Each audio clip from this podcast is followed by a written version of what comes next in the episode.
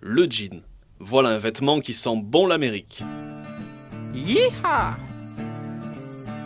En un peu plus d'un siècle, le pantalon emblématique popularisé par la conquête de l'Ouest s'est fait une place dans les garde-robes du monde entier.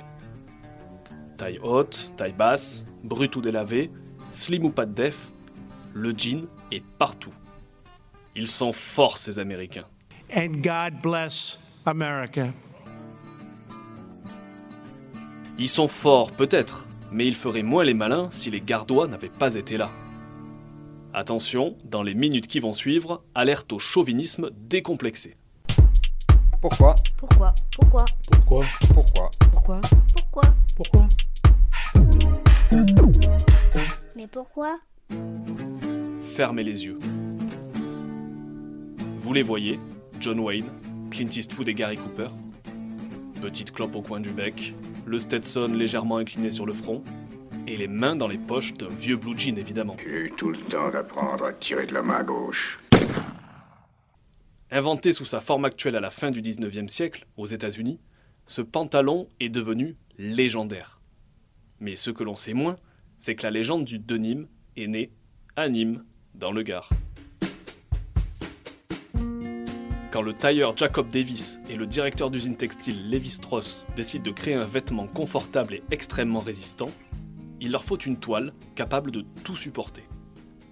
Le premier a alors l'idée d'utiliser un textile produit à des milliers de kilomètres, dans le Gard, la serge de Nîmes. Ah, mais c'est de là que ça vient. Conçu avec de la laine de mouton et de la soie des magnaneries Sévenol, qui sera ensuite remplacé par du coton, ce textile a deux avantages. D'abord, il est très résistant, mais plus confortable que la toile de bâche. Et surtout, il est très économique à produire.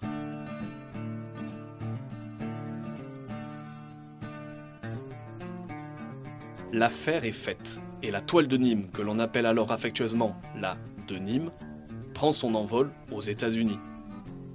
Mais rendons à Strauss et Davis ce qui leur appartient. Si le jean a connu un tel succès dès son lancement, dans les années 1800, c'est avant tout parce qu'il répond parfaitement aux attentes des travailleurs américains et des mineurs de la ruée vers l'or.